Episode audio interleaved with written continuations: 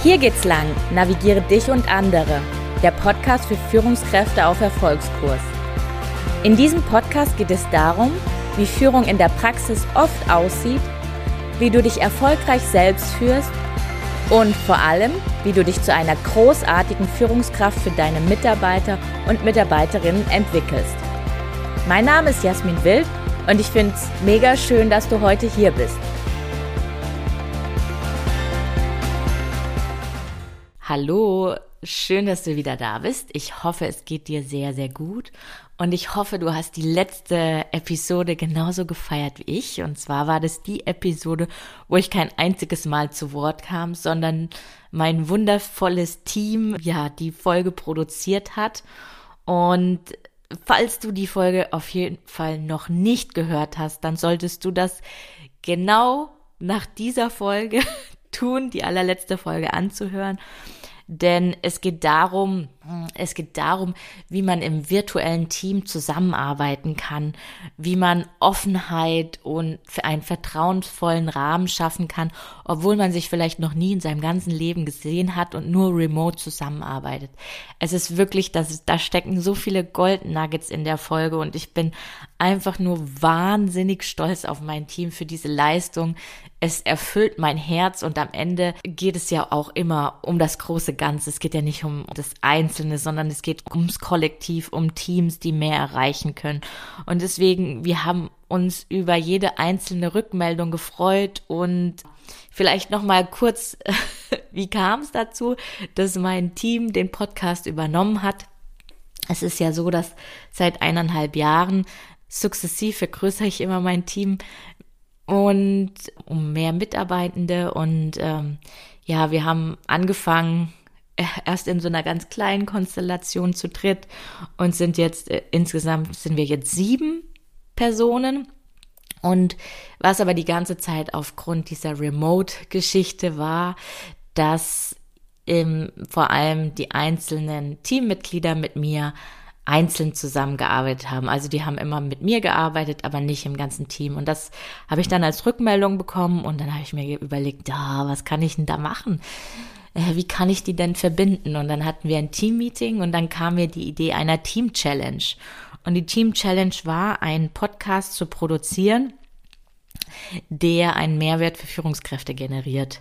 Und ich dachte eigentlich, dass es eine relativ schwierige Aufgabe ist, aber während des Teammeetings habe ich schon gemerkt, dass die Aufgabe und die Produktion und die Planung und die Umsetzung, dass die innerhalb einer Dreiviertelstunde schon so weit gekommen sind, dass ich mir gedacht habe, okay, krass, für die nächste Challenge muss das definitiv eine Stufe schwieriger werden.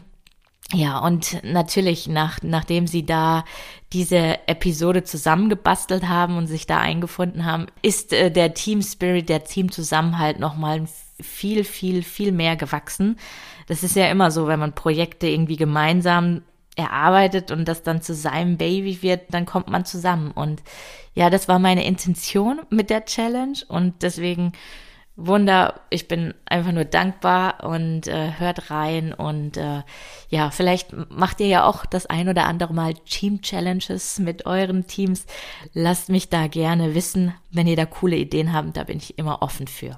Und jetzt versuche ich mal den Bogen zu spannen zu unserer ja, zu unserer heutigen Episode. Und unsere heutige Episode die fängt jetzt nicht ganz so freudig an, denn ich nehme dich einmal mit in eine, ja, in eine Zeitreise der letzten eineinhalb Wochen. Und zwar nehme ich dich mit in meinen Arbeitsalltag, in meinen Arbeitsalltag im Führungskräfte-Mentoring. Und da lasse ich jetzt einfach mal Stimmen zu Wort kommen, die mir zu Ohren gekommen sind, äh, die letzten, ja, die letzten Tage. Und das sind nicht alle. Das ist tatsächlich jetzt nur ein kleiner Ausschnitt. Ähm, und mehr sage ich dazu jetzt nicht, sondern ich lasse jetzt mal die Personen sprechen. Führungskraft Nummer eins. Jasmin, ich sehe keinen großen Sinn mehr in meiner Arbeit. Ich weiß überhaupt nicht, ob meine Arbeit jemals Sinn gemacht hat in den letzten Jahren. Ich habe irgendwie immer nur kleine Sachen verändert, nichts mit einem Impact, nichts mit einer Hebelwirkung. Mir steht kein Budget als Führungskraft zur Verfügung. Ich habe viel zu wenig Mitarbeiter und Mitarbeiterinnen Und ich weiß irgendwie gar nicht, ja, ich weiß nicht, ob das noch Sinn macht, ob ich das noch in Zukunft so möchte. Führungskraft Nummer zwei. Jasmin, ich werde hier noch wahnsinnig. Heute hat Projekt A Prio, morgen hat Projekt B Prio, übermorgen hat Projekt C Prio. Es gibt null Konstante in diesem Laden. Es gibt keine Möglichkeit, Projekte zufriedenstellend ja zu beenden. Ich habe ich hab ein absolut schlechtes Gewissen meinen Kollegen, meinem Team gegenüber wieder zu erklären, wieso das neue Projekt jetzt doch viel wichtiger ist als das Projekt zuvor. Führungskraft Nummer drei. Mein Chef ist absolut empathisch, Klammer auf, Klammer zu, not. Unempathisch. Ich weiß nicht, ob es dieses Wort gibt, aber er ist auf jeden Fall nicht empathisch und absolut unmenschlich. Er lässt mich im Stich und alleine, obwohl oder ich, ich frage ihn nie um Unterstützung. Jetzt brauche ich einmal seine Hilfe und er lässt mich komplett alleine im Regen stehen. Weißt du, wie ich mich fühle? Ich finde dafür gar keine Worte. Führungskraft Nummer vier. Jasmin, weißt du eigentlich, wie viel Konzepte ich in den letzten Jahren erarbeitet habe und immer wieder stoße ich auf Ablehnung? Ich habe Konzepte en masse in meiner Schublade liegen, die sind fertig, aber nix, aber wirklich nix kommt in die Umsetzung. Alles wird auf später verstoben, auf vielleicht in drei Monaten, wenn es ruhiger ist. Das frustriert mich, das ärgert mich. Ja, das ist jetzt so ein kleiner Ausschnitt aus Aussagen, die alle sehr, sehr schmerzen und wehtun den Führungskräften. Und was sie vereint, sind zwei Sachen. Einmal, ich nenne es jetzt mal die Position, also die Sandwich-Position. Du hast von oben eine Toastscheibe, du hast in der Mitte Belag und du hast unten eine Toastscheibe und du kriegst von oben Druck, äh, musst irgendwas umsetzen oder nicht umsetzen oder kriegst neue Regularien und du hast von unten Druck von deinem Team, die natürlich auch Anforderungen stellen an dich. Und ja, diese Position nennt man Sandwich-Position. Das ist das eine, was an dem Beispiel die Führungskräfte vereint. Und das andere, was sie vereint, ist dieses Gefühl der, ja, der Sackgasse. Irgendwie kein Ausweg, um kein Lichtblick, Dunkelheit. Also Sinnlosigkeit, Frustration, Einsamkeit, kein Interesse, auch eine gewisse Machtlosigkeit, Resignation als all diese Gefühle, die einen irgendwie, die einen nicht, nicht positiv bestärken, sondern die einen tatsächlich einfach runterziehen. Und gibt es jetzt ein Geheimrezept für all diese vermeintlich schmerzhaften Führungssituationen? Ich sag ja. Das heißt, du erfährst heute hier in diesem Podcast, wie du es schaffst, aus einer vermeintlich aussichtslosen Führungssituation in eine Position zu kommen, die dich befähigt, in Minimum zwei Handlungsoptionen zu denken. Und dafür habe ich dir Folgendes mitgebracht. Ich habe dir vier kinderleichte Fragen mitgebracht, die dir dabei helfen, klar zu kriegen, welche Handlungsoptionen für dich in deiner konkreten schwierigen Führungssituation dir helfen können. So, stell dir mal einen Kreis vor. Einen großen Kreis und in dem großen Kreis liegt ein kleinerer Kreis. Der äußere, größere Kreis, das ist der Interessenbereich. In diesem Bereich liegen alle die Dinge, die dich interessieren und die dich gedanklich beschäftigen positiv wie negativ, jedoch hast du auf diese Dinge keine, ja, du kannst darauf keine Kontrolle ausüben. Das kann beispielsweise sein die Auftragslage deines Kunden, die Kundenanforderung, interne Regularien, interne, externe Regeln, Gesetze, Corona, das Verhalten von Mitarbeitenden. Das sind alles Dinge, die deine Aufmerksamkeit beanspruchen und die können dich kriescremig machen, die können dich ärgern, die können dir Sorgen bereiten. Und dann hat man in diesem größeren Kreis, ja den kleineren Kreis, den nennt man Einflussbereich. Dieser Einflussbereich, da sind alle Themen einsortiert, auf die du direkt Einfluss nehmen kannst, also die du mitgestalten kannst die du entscheiden kannst. Das kann zum Beispiel sein, deine innere Haltung gegenüber deinem Team, gegenüber deinen Kollegen, gegenüber des Unternehmens, gegenüber den Konkurrenten. Das kann deine Reaktion sein. Das kann dein Verhalten auch wieder gegenüber anderen Mitmenschen sein. Das kann sein deine Entscheidungen, beispielsweise trotz Stress Pausen zu machen trotz hoher Auftragslage gute, kurze, knappe Meetings zu machen, wo du alle Leute abholst auf den aktuellen Stand, um Kommunikation, um Kommunikationsfluss aufrechtzuerhalten. Und durch die beiden Kreise hast du immer zwei Optionen. Option Nummer eins ist, wenn du etwas nicht verändern kannst, dann kannst du dafür lernen, mehr Gelassenheit an den Tag zu legen, beziehungsweise zu lernen, etwas zu akzeptieren. Das ist Handlungsoption Nummer eins. Handlungsoption Nummer zwei ist deinen Einflussbereich steigern, etwas tun, etwas machen, etwas in Bewegung setzen. Und im Grunde wenn man den Kern dieser Episode runterbrechen möchte, dann ist es dieses Gebet oder dieses Zitat, das auch sehr, sehr bekannt ist, das ich jetzt gerne einmal mit dir teilen möchte. Gott, gib mir die Gelassenheit, Dinge hinzunehmen, die ich nicht ändern kann. Den Mut, Dinge zu ändern, die ich ändern kann. Und die Weisheit, das eine von anderem zu unterscheiden. Und ich finde, dieses Zitat fasst einfach so dieses Konzept sehr, sehr gut zusammen. Und am Ende heißt es ja auch die Weisheit, das eine von dem anderen unterscheiden zu lernen. Und da habe ich jetzt vier Fragen für dich mitgebracht, ähm, die du in ja zukünftig in solchen Situationen einfach mal für dich durchgehen darfst.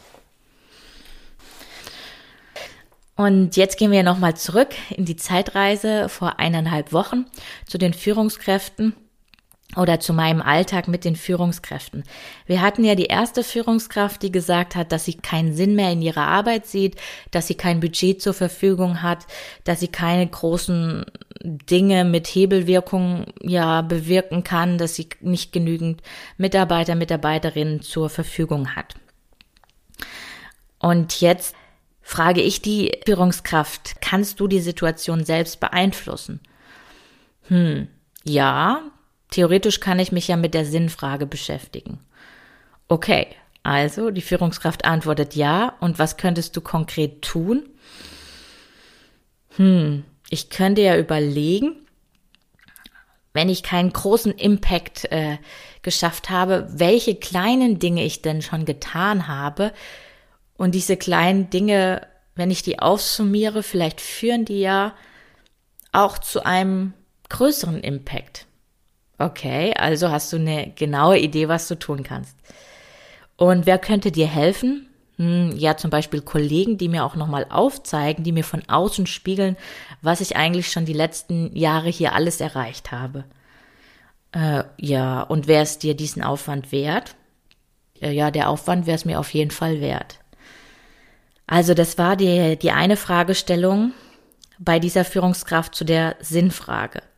Jetzt ist die Situation ja so ein bisschen zweigeteilt. Zum einen hat die Führungskraft das Thema mit dem Sinn und zum anderen hat die Führungskraft aber auch das Thema mit Budget und auch zu wenig Personal. Und da frage ich sie dann auch, kannst du die Situation beeinflussen?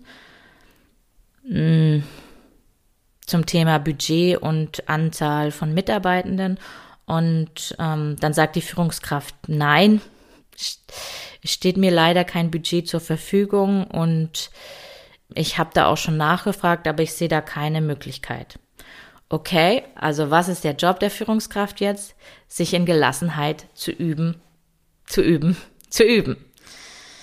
Okay, gehen wir über zur zweiten Führungskraft. Das war die Führungskraft, die irgendwie gefühlt jede Woche ein neues Projekt machen darf, jedem erzählen darf, wie wichtig das Projekt ist und dann eine Woche später erneut ein neues Projekt und sich auch irgendwie schlecht fühlt gegenüber ihren Kollegen und Mitarbeitenden, weil sie es einmal immer kommunizieren muss und nicht weiß auch eigentlich wieso. Und zum Zweiten, weil sie auch gerne die Projekte abschließen würde. Hast du die Möglichkeit, die Situation zu beeinflussen? Die Führungskraft überlegt kurz, kommt sowas wie so ein Jein, aber eine Tendenz zu Ja. Okay, wenn wir eine Tendenz zu Ja haben, was wäre denn konkret möglich, dass du tun könntest? Okay, die Führungskraft überlegt kurz und sagt, na ja, Ich könnte die Kommunikation mit meinem Vorgesetzten in Gang setzen und zum einen kommunizieren, dass ich unzufrieden bin und dass ich gleichzeitig gewillt bin, alle Projekte auch fertigzustellen, aber dass es aufgrund ja aufgrund äh, ja der Zeitknappheit nicht möglich ist und dass wir vielleicht entscheiden sollten, wie wir die Prioritäten gemeinsam legen, so dass ich dann auch die Möglichkeit habe zu kommunizieren, meinem Team wiederum, warum gerade jetzt dieses Projekt Prio hat und nicht das andere. Und ähm, somit auch eine Bedürfnisschnittmenge finden, wo sowohl die Bedürfnisse von mir als Führungskraft als auch von meinem Vorgesetzten, ja, ähm, zum, zumindest teilweise sich überschneiden. Okay, okay, wer könnte dir denn dabei helfen? Naja, jetzt wo ich das mir so überlegt habe, denke ich, ich krieg das auf jeden Fall auch alleine hin. Und wer ist dir denn der Aufwand wert? Ja, der ist es mir auf jeden Fall wert. Okay, kommen wir zum letzten Beispiel. Mein Chef ist absolut unmenschlich und er lässt mich immer im Stich, obwohl ich ihm fast nie eigentlich um Hilfe bitte. Und jetzt bitte ich ihn ein einziges Mal um Hilfe. Und er hat mich wieder im Stich gelassen. Kannst du die Situation beeinflussen? Nein, ich kann weder das Verhalten meines Chefs beeinflussen und ich kann das Verhalten meines Chefs auch nicht ändern, auch wenn ich es so gern würde. Nee, ich würde gern, dass er anders reagiert, aber nein, ich kann eigentlich die Situation nicht verändern. Also, hier ist wieder das Thema Gelassenheit. Üben, üben, üben, üben, üben. Ist das einfach? Nein. ist es umsetzbar? Ja. Und besonders mit dieser VUCA-Welt ist es, glaube ich, immer auch wichtiger, oder wird es von Tag zu Tag wichtiger, dass Führungskräfte neben diesem proaktiv, neben diesem aktiv und im Handlungsmodus sein, auch auf der anderen Seite genauso äh, sich darin üben, in Gelassenheit zu üben. Und ähm, ja, und in diesem Sinne wünsche ich dir viel, viel, viel Erfolg und Spaß mit dem Einfluss versus Interessenbereich und mit diesen zwei Handlungsoptionen. Und was ich dir da einfach mitgeben will, ist, du hast immer die Wahl, du hast immer die Möglichkeit, du steckst nicht in der Sackgasse, auch wenn sie sich genau gerade so anfühlt. Du hast immer Handlungsoptionen und ich hoffe, dass ich gerade vielleicht dich erreichen konnte, wo du in irgendeiner Situation steckst und nicht nach rechts und nicht nach links und nicht weiter guckst und da vielleicht einen kleinen Impuls für dich oder ein kleines Lichtlein für dich aufgegangen ist. Du hast immer die Möglichkeit zu entscheiden, du hast immer die Wahl. Und ja, die Wahl besteht darin, Dinge zu akzeptieren, die du nicht ändern kannst. Du kannst Corona nicht ändern, du kannst keine Auftragslage ändern. Du kannst auch leider keine Menschen ändern. Und gleichzeitig die andere Möglichkeit, aber dass du Dinge, die du ändern kannst, wo du einen Einfluss auf den Lauf der Dinge hast, die auch proaktiv annimmst und wenn du die annimmst, dann merkst du auch, wie dein Einflussbereich steigt und steigt und größer wird und was dich letztendlich auch wieder zu einem aktiveren, energiegeladenen Menschen macht. In diesem Sinne, ich wünsche dir eine, ja, ich wünsche dir eine wunderschöne Zeit. Bis in zwei Wochen. Alles Liebe,